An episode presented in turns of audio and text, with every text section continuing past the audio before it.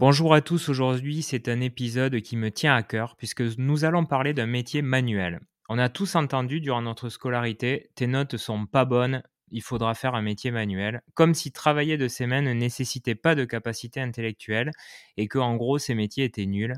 Pourtant aujourd'hui en 2023, on recherche davantage un plombier qu'un responsable marketing.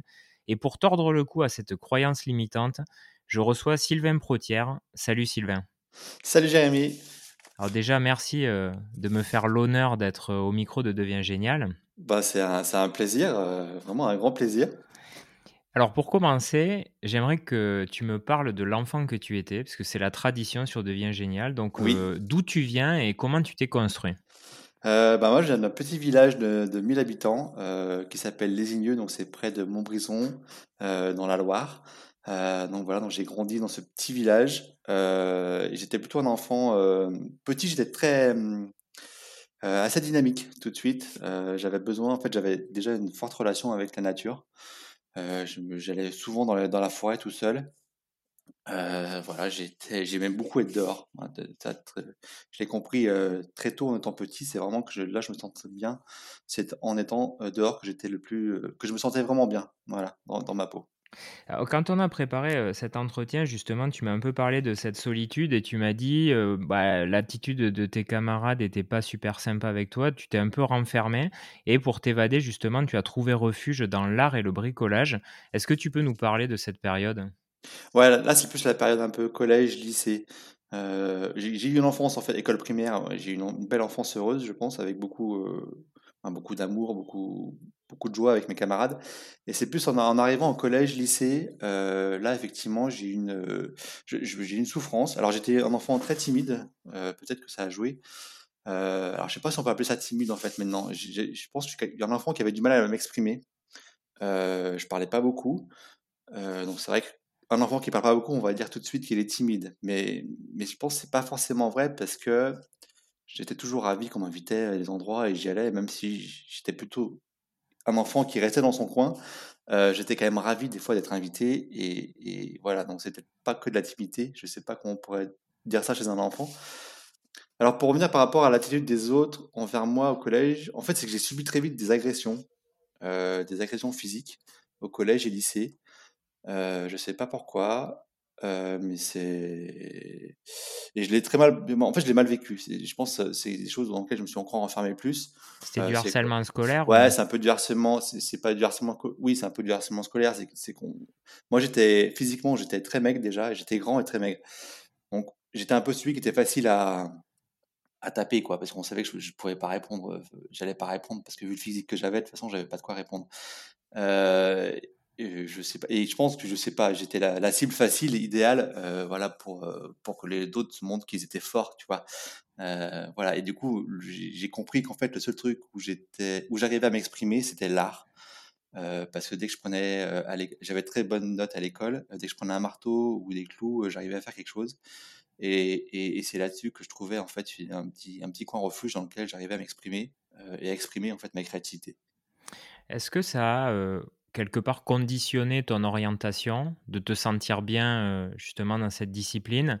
Ou est-ce que euh, l'orientation, tu l'as plutôt subie parce qu'on t'a dit qu'il faut aller euh, là-dedans et il n'y a pas 36 solutions? En fait, je pense que c'est les deux à la fois. C'est une orientation que j'ai subie et choisie à la fois. Subie parce qu'effectivement, j'aurais aimé faire lycée général, mais on m'a dit que j'avais des mauvaises notes, que de toute façon, c'était pas la peine pour moi. donc, je me suis vu que j'étais plus ou moins bon là-dedans, euh, dans les métiers manuels, je me suis dit, je vais aller là-dedans. Euh, mais c'était un peu avec remords. J'aurais aimé, quand j'étais au collège, j'aurais aimé aller faire général comme tout le monde. J'aurais aimé un peu être dans, dans la moyenne, quoi. Donc, te dire, tu vas faire pro parce que du coup, c'est, tu l'acceptes, mais parce que tu es nul. Moi, tu, c'est comme ça qu'un peu tu, tu l'interprètes à cet âge-là. Mmh. Euh, voilà, mais après, aujourd'hui, euh, avec le temps qu'il est, qui, avec toute l'expérience que j'ai vécue en fait dans ce monde-là, c'est un monde, l'artisanat, c'est un monde tellement riche. En fait, on... et c'est ça en fait que j'aurais aimé peut-être qu'on me dise au collège, c'est qu'en fait, on sous-estime complètement la richesse de l'artisanat. On sous-estime complètement en fait le nombre de débouchés qu'il y a derrière. tu peux très bien faire une filière euh, artisan et finir euh, ingénieur, en fait. Mais ça, on ne te le dit pas au collège. On te dit, bah non, si, tu es général, si tu vas pas en général, tu feras jamais ingénieur. Mais en fait, c'est possible. Ouais, c'est hyper dévalorisé, même au-delà de, enfin, au-delà de juste être, euh, on va dire, bien expliqué, c'est surtout très dévalorisé, je trouve. Enfin, en tout cas, à mon époque. Bah, je pense que c'est toujours le cas. je, pense que c'est toujours le cas et et un des moyens de le dévaloriser, justement, c'est de montrer, en fait, tout ce qui est possible derrière. C'est ça qui est fou. Euh, parce, que, parce que des multinationales qui, qui, travaillent dans l'artisanat, ben, en fait, il y en a plein. c'est fou, mais les, des, grandes boîtes qui font des milliards, et ben, leur, leur, cœur de métier, à la base, c'était des artisans. c'est ça qui est fou. Mmh. Alors justement, tu es là pour ça, hein, pour qu'on valorise ces métiers. Et toi, en l'occurrence, tu t'es lancé dans un apprentissage, pardon, menuiserie charpente. Donc tu galères un peu, tu m'as dit dans un premier temps, mais tu confirmes quand même que tu aimes travailler avec tes mains. Et à la fin de tes études, tu commences à bosser direct. C'était quoi ton métier et ton quotidien? Euh, bah, donc j'étais charpentier. Alors en fait j'ai fait j'ai fait de la menuiserie et c'est vrai que j'aimais être dehors donc je me suis orienté un peu plus vers la charpente. Euh, donc, euh, à la suite de mes études, j'étais charpentier, donc je travaillais principalement sur des, euh, sur des travaux de charpente assez courants, beaucoup de rénovation. voilà, mais c'est des métiers qui sont très durs physiquement. Parce qu'on on fait quand même beaucoup de choses manuelles, il faut soulever des poutres qui sont lourdes. j'ai fait beaucoup de couvertures, donc prendre des tuiles, tout ça, c'est des choses qui sont, qui sont, c'est des métiers très très physiques. Euh, et c'est vrai que la fin de la journée, en fait, moi j'étais fatigué. Et la fin de la semaine, le vendredi, moi j'étais naze, en fait, complètement naze à mon âge. Euh, le vendredi soir, en fait, je sortais pas parce que j'étais trop fatigué pour, pour sortir. Euh, j'allais me coucher, quoi. Et c'était, c'était parce que j'avais passé une semaine, en fait, dehors à faire ce métier-là. C'est des métiers très durs, mais aussi très kiffants. Moi, c'est ça qu'il faut voir. Je trouve que le métier d'artisanat, c'est des métiers, en fait, passion, mais c'est des passions qui viennent avec le temps c'est des métiers qu'il faut, faire. Quoi. Les premières années, c'est dur en fait. Tu n'as pas le choix, mais je pense que tous les métiers de l'artisanat, c'est comme ça. C'est au début, tu sais pas trop pourquoi tu es là, tu, tu fais. Peut-être tu fais des tâches qui sont pas très belles, donc du coup, tu ne comptes pas trop. Euh, mais voilà, c'est l'artisanat, c'est comme ça au début, de toute façon, c'est dur. Les premières années, en tout cas, c'est galère, et je pense que tous les métiers de l'artisanat, c'est comme ça. Alors pour tout te dire, je crois que je te l'avais dit quand on avait préparé l'émission, euh, mon beau-père avec qui j'ai grandi était euh, aussi dans la charpente. Oui. Et euh, j'ai eu l'occasion quand j'étais gamin, enfin quand j'étais jeune, de faire des petits boulots d'été. Et je me souviens qu'en plus, ce qui était très difficile dans ce métier, c'est que bah, comme c'est quand même un métier d'extérieur, euh, les, artisans travaillent beaucoup l'été en termes d'heures pour euh, pouvoir faire le max de chantier euh, bah, avant que l'hiver n'arrive. Et je me souviens, on partait, mais on démarrait les chantiers à 7 heures et ça pouvait terminer à 21 heures, quoi, jusqu'à ce que le soleil se couche. Tu ouais, l'as vécu toi aussi ou... Ouais, alors peut-être pas, peut-être pas aussi tard, mais au moins jusqu'à 17-18 heures. Euh, mais, mais c'est vrai que c'est des journées, en fait, c'est des grosses journées, quoi. De, de, c'est voilà, c'est non-stop. C'est comme si tu allais à la salle de musculation, et puis en fait, tu t'arrêtes pas, quoi. Alors, le problème, c'est que tu t'ennuies quand même un peu, tu m'as dit, et que tu vois plus grand. Et à 23 ans, tu vas lancer ta première entreprise. Alors, comment tu as vécu ce grand saut et pourquoi tu as pris cette décision? En fait, après mes études, j'ai fait beaucoup d'intérim. C'est toutes les boîtes où j'allais, en fait, voulaient me proposer des CDI. Moi, je refusais à chaque fois. Euh, parce que je sais pas, je, sentais que j'avais, en fait, je sentais que j'avais envie de faire autre chose, mais je savais pas quoi. Et l'opportunité s'est présentée. Euh, j'étais à un salon en fait sur les métiers du bois et euh, j'ai rencontré une personne en fait qui cherchait un charpentier pour monter une boîte. Ça, s'est fait comme ça, c'est assez fou. Et, voilà. Et moi, je suis plutôt un, un, un je sais pas, je vois les opportunités, donc j'y vais. on a discuté longuement et on s'est dit, vas-y, on le fait. donc, je me suis associé avec cette personne-là pour créer euh, du coup une entreprise de construction et de maison au Saturbois. Euh, et ça s'est fait comme ça en fait, la, création. C'est vrai qu'au début, c'était en 2009, euh, monter sa boîte, c'était un peu, on n'en parlait pas comme aujourd'hui, c'était un peu, il n'y avait pas autant d'informations qu'aujourd'hui pour, pour, créer son entreprise. donc moi, je savais que tout seul, je ne savais pas pour commencer, et lui, il avait quand même beaucoup plus d'expérience que moi. Euh, parce qu'il avait déjà 10 ans, 10 ans de plus et qu'il était ingénieur, euh, ingénieur méthode. Et lui, il connaissait vraiment déjà le monde de l'entreprise. Moi, je sortais de mes études, c'est vrai que c'était un monde encore un peu. J'étais un peu naïf, moi, je manquais de maturité encore dans ce, dans ce monde-là. Alors cette expérience va être un peu malheureuse puisque au bout de trois ans, euh, vous allez mettre la clé sous la porte. Alors qu'est-ce qui s'est passé au juste? Donc en fait, on a eu trois ans de très intenses. On s'est retrouvés, on était une dizaine de collaborateurs. Trois années vraiment très très intenses. Et en fait, ce qu'il y a, c'est qu'on s'est développé très très vite et on n'a pas su gérer, je pense, le recrutement déjà. On a fait confiance très facilement. Puis quand tu crois très vite, il y a tellement de choses à gérer que ce soit les matériaux, financièrement, ça devient, tout devient très complexe. Voilà, donc une des raisons pourquoi on a échoué, c'est une faute de gestion, effectivement. Et voilà. Mais c'est vrai que pour, en venir à ce qu'on disait tout à l'heure, quand, tu, quand tu liquides une boîte, il faut que tu passes devant un jury, devant des juristes, il faut que tu justifies pourquoi tu as liquidé la boîte. Euh, donc voilà, donc moi quand j'avais 26 euh, ans à l'époque, du coup, la liquidation, euh, c'est vrai que se, retrouver devant trois, donc ils étaient trois, je me rappelle, trois juristes d'une quarantaine à cinquantaine d'années, et qui, te disent pourquoi tu as, coulé la boîte, qu'en fait, il faut trouver des arguments pour dire que c'est pas toi, parce que sinon ils peuvent un peu venir te chercher des, des noises, et, financièrement, tu peux te retrouver plus encore dans la mouise que tu es. voilà, il faut trouver le bon compromis, quoi. Voilà. Pour te refaire hein, et pour rembourser tes dettes, tu vas devoir retrouver euh, le monde du salariat. Donc, tu rejoins un bureau d'études de construction bois.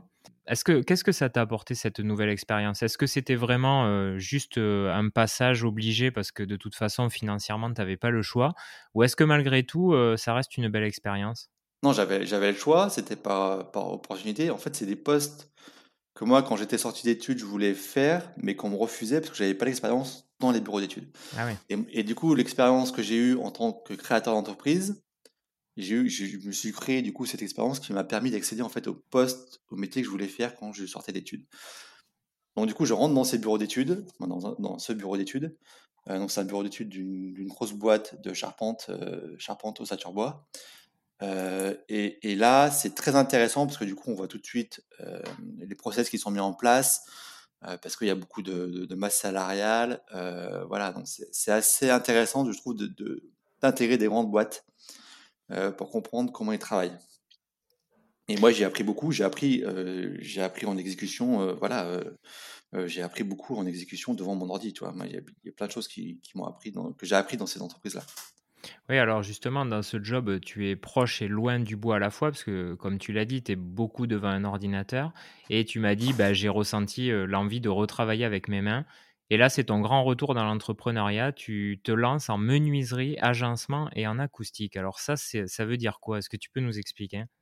Ouais, ouais. Euh, du coup, en fait, quand, j'allais au travail en bureau d'études, j'étais fatigué. Moi, je sentais que je, je m'ennuyais. J'étais à un point, en fait, je, je, me, je me levais le matin et je, connaissais déjà ma journée. Du coup, je m'ennuyais complètement et du coup, j'ai dit non, il faut que je fasse autre chose. Et, donc, je me suis dit, je veux revenir à mes sources, qui est le- la fabrication, la menuiserie générale, donc la fabrication de mobilier, d'agencement intérieur. Euh, donc voilà, donc du coup, je me lance en solo, euh, solopreneur, tout seul. Euh, et je propose, au début, je démarche voilà, localement. Je, fabrique, je commence par fabriquer des petits meubles. Donc au début, ça commence par un petit meuble de télévision. Euh, voilà, puis après, ça commence par un dressing un peu plus conséquent.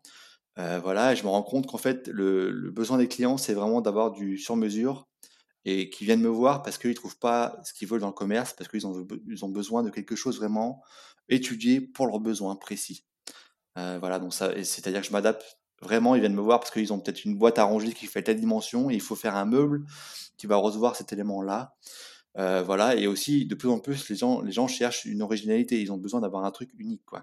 C'était pour du particulier, hein J'ai pas démarré pour le particulier. Dans cette période-là, il y a un acousticien, un ami euh, de, de, ma ville où j'habite, qui est acousticien et qui, lui, cherche un menuisier pour, pour faire des objets, en fait, des objets qui vont traiter l'acoustique.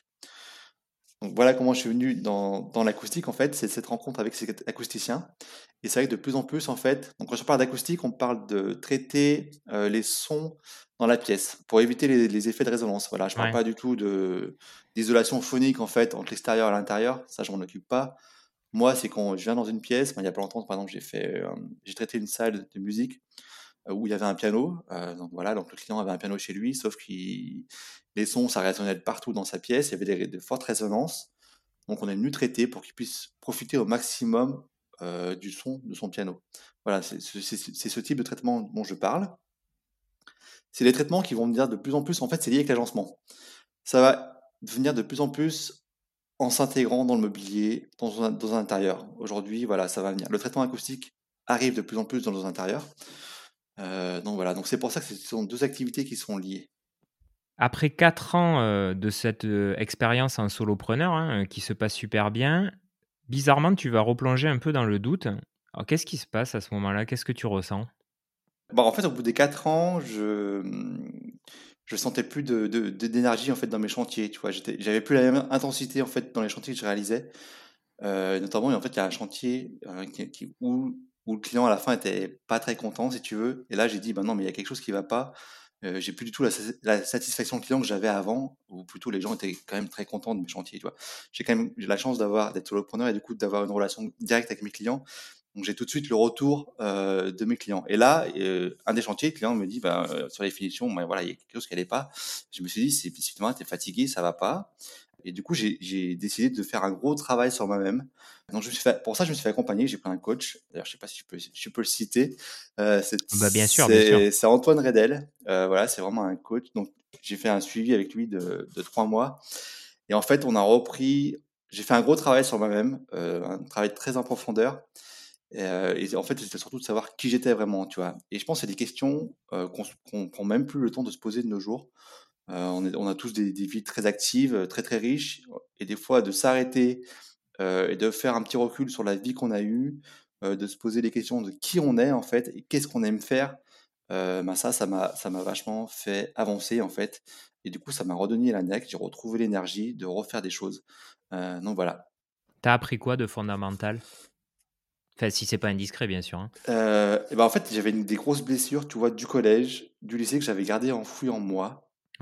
C'est des blessures où je me faisais taper, tu vois, c'est des choses que j'avais jamais dites avant. Et qu'en fait, c'est des choses qui étaient restées en moi ou que je subissais. Et c'est sorti ces dernières, dernières années. Et en fait, c'est ça qui m'a qui m'a dit ouais, mais c'est fait, c'est pas ta faute. Euh, voilà, tu ne plus rien, et puis, mmh. puis avance en fait. Tu vois, il faut. Je pense que des fois, il y a, on a des blessures qu'on traverse, et il faut, faut, prendre le temps de les, de les guérir, quoi, de, de, de, de se poser les questions qu'est-ce qui s'est passé, et comment je fais pour avancer quoi? C'est vrai que le harcèlement scolaire, c'est quelque chose qui peut, euh, qui peut marquer euh, quelqu'un pour toute la vie, même sur l'estime de soi. Ouais, euh, peut-être que, même, peut que même moi, j'ai fait du mal à d'autres personnes sans m'en rendre compte, tu vois? C'est possible, mmh. en collège, je dis pas que peut-être. Hein. C'est vrai que c'est des je pense que c'est des périodes où on est très fragile hein, quand on est adolescent. Que le moins de paroles peut avoir une incidence très lourde pour, pour une personne, en fait. Mmh. Alors, suite à ce coaching, donc tu l'as dit, tu vas apprendre des choses sur toi, mais tu vas aussi te lancer un défi. C'est-à-dire que tu vas te dire, allez, je me lance sur les réseaux sociaux, je vais me montrer, ce qui j'imagine n'était pas forcément ton ADN de départ. comment se passe cette mue? Comment tu prends cette décision? C'est vrai que pendant 4 ans, en fait, j'ai jamais montré ce que je faisais. C'est fou. C'est-à-dire que pas, sur un site, j'avais très peu de photos. Euh, j'ai jamais osé montrer mon ce que je faisais quoi. Et, bon, aujourd'hui, ben il faut, on n'a pas le choix en fait. Quand tu as un business, tu dois montrer ce que tu fais. Bon, c'est comme ça quoi. Aujourd'hui, si tu veux, si tu veux avoir d'autres clients, si tu veux évoluer, il faut montrer euh, tes talents, il faut montrer euh, ton savoir-faire quoi. Donc voilà. Mais et ce coaching m'a permis de me, débloquer là-dessus. Voilà. Et depuis janvier, je publie régulièrement ce que je fais. Voilà, j'informe, j'essaye de donner de la valeur en tout cas. Voilà. Et, c'est d'ailleurs comme ça que je t'ai connu. Ouais, c'est clair. En plus, c'est comme ça que tu m'as connu, quoi. C'est génial. Donc, à quel point c'est, de parler de ce qu'on fait ouvre des opportunités. Et ça, c'est, c'est, c'est, énorme, quoi. C'est énorme.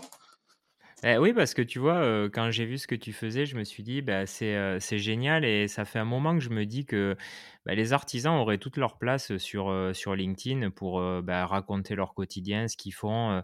et je trouve qu'il y en a très très peu. Alors ouais, il y en a plein. Et surtout, moi, ce qui, ce qui, ce qui j'aimerais que tu interviewes des artisans. en fait, tu as plein d'artisans qui, qui, sont en train de partir à la retraite actuellement et qui ont des connaissances, des savoir-faire, mais tu vois, qui ont jamais été dans l'ère des réseaux parce que, parce que de toute façon, c'était pas du tout leur époque, et puis ils sont jamais mis. Euh, mais il y a un paquet d'artisans qui ont des connaissances et des savoir-faire en or, euh, qui, ont fait des trucs de fous, qui sont en train de partir à la retraite, et on n'a pas de témoignages. Euh, voilà, mais ça serait génial un jour d'intervenir un artisan comme ça. Bon, mais il y a toute la jeune génération aussi d'artisans qui arrive et qui fait des trucs formidables.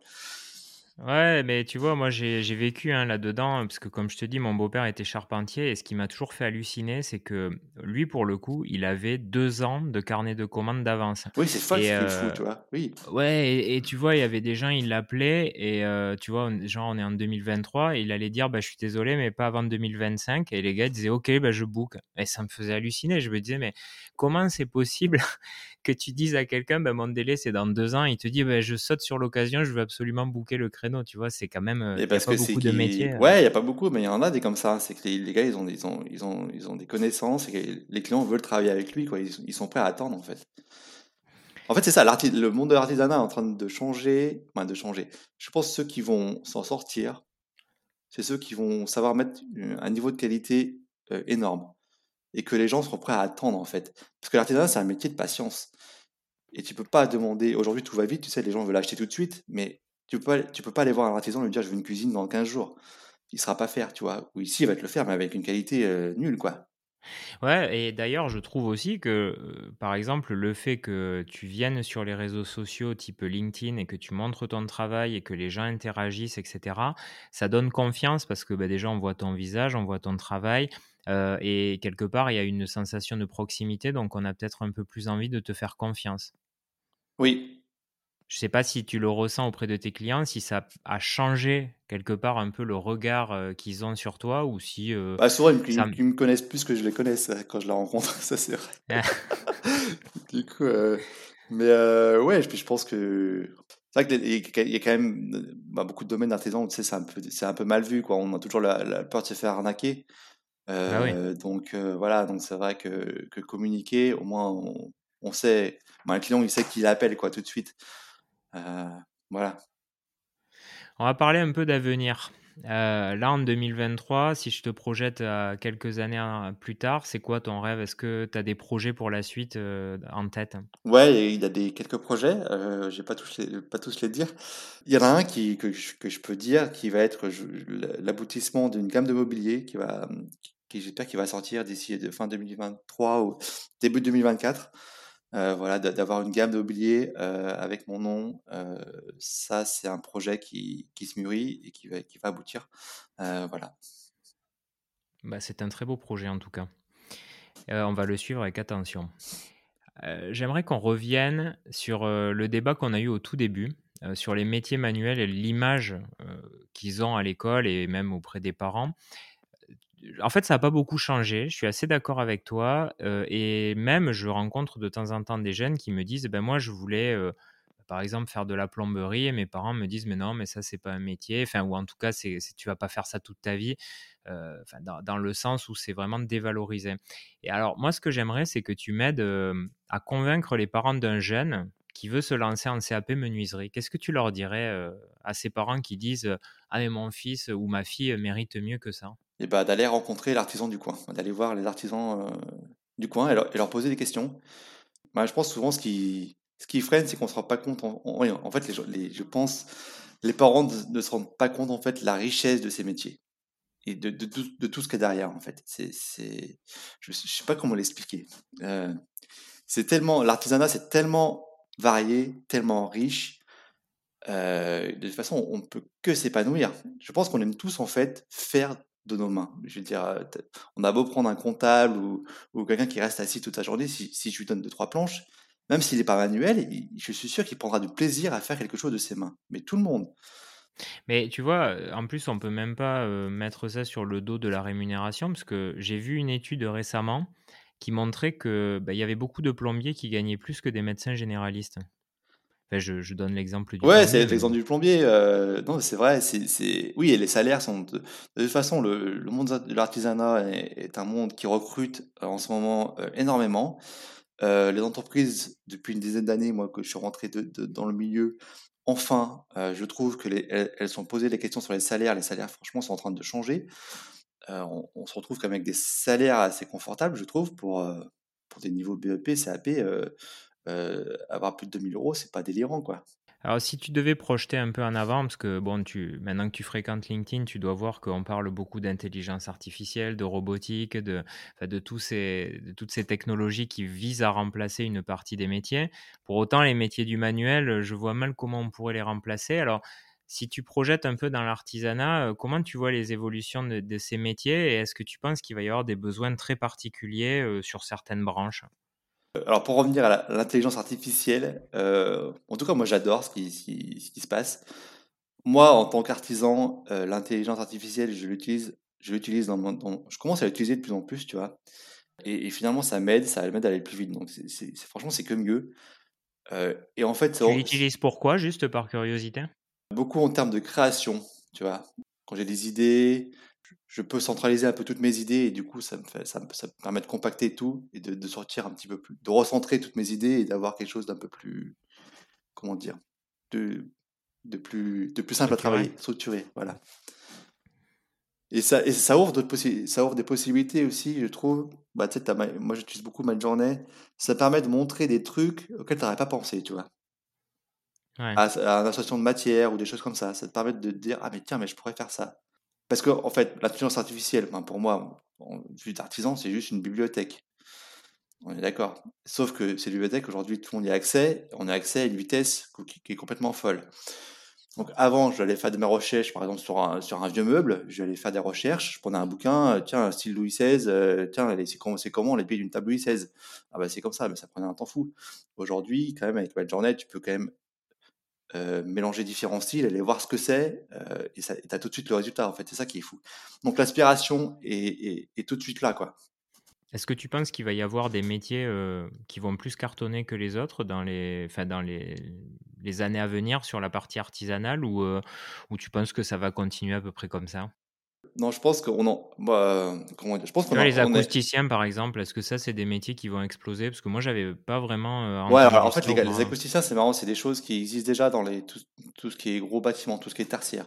Donc, en fait, on, a déjà des gros bureaux d'études qui existent. Euh, dès que tu vas dans un cinéma, par exemple, l'acoustique est traitée. On, on, sait faire, en fait, l'acoustique dans des gros bâtiments, on sait faire. C'est juste que maintenant, on l'intègre aussi dans les petites maisons, chez l'habitant, euh, dans, dans, ton bureau, dans les open space. Mmh. Voilà. Donc effectivement, euh, les acousticiens, il y en a. On va en voir de plus en plus parce que de toute façon, effectivement, la demande là-dedans, c'est un confort qui n'est pas négligeable. De voir des acousticiens qui se lancent à la compte et du coup qui vont être capables de proposer des solutions pour les particuliers, euh, ça c'est sûr. Il y en a déjà de plus en plus. On en voit de plus en plus d'ailleurs sur LinkedIn qui, qui se lancent là-dedans.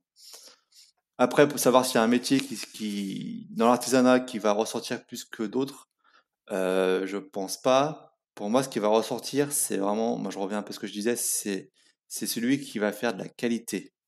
J'aimerais qu'on termine euh, par la question du sage que je pose tout le temps euh, dans Devient génial, parce que forcément, il y a beaucoup de jeunes qui nous écoutent et et qui sont à la place où on, était à leur âge. Alors, toi, avec tout ton vécu, tout ce que bah, tu as vu dans ton expérience, si tu devais donner un conseil bah, à un jeune qui est paumé, qui cherche sa voie, tu lui dirais quoi? Bah, je pense que ah, la première chose, c'est apprendre à se connaître.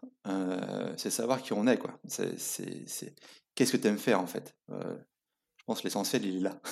Quand tu comprends ce mmh. que tu aimes faire, après, tu peux choisir une voie dans laquelle tu vas, tu vas avoir cette, valeur-là qui ressort. Quoi. Mais choisis ce qui te fait kiffer, dans lequel, en fait, tu n'as pas l'impression de travailler au mmh. plus tôt. Quoi. Mais en tout cas, c'est un très bon conseil. Donc, Sylvain, je te remercie pour ton témoignage. J'ai passé un très bon moment et surtout, j'avais envie depuis longtemps de parler de métier de l'artisanat. Donc, si tu connais aussi d'autres personnes qui peuvent nous parler de, leur métier dans l'artisanat, ce sera avec plaisir. Ah, bah, oui, je te donnerai des noms avec, avec grand plaisir. Et puis bien sûr, on va suivre tes aventures. On va aussi suivre bah, ton futur projet de, de meubles à ton nom. Ouais. Et, puis, on le mettra en avant parce que c'est aussi la tradition sur Devient Génial, c'est qu'on aime bien suivre les invités, leur envoyer de la force. Ah, bah, c'est gentil, oui, il faut. Et puis, bah, écoute, bah, tu reviens quand tu veux, hein, nous parler de la suite. Dans quelques années, on parlera des évolutions de ton métier, ce sera super passionnant. ça peut être très intéressant, ça marche.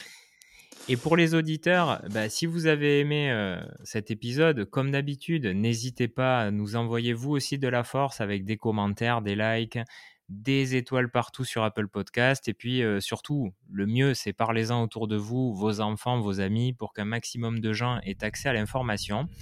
Et puis Sylvain, je te dis au revoir, je te souhaite une bonne fin de journée, puis on se revoit bientôt. Ouais, bah merci beaucoup Jérémy, c'était vraiment très intéressant cette interview. Salut à tous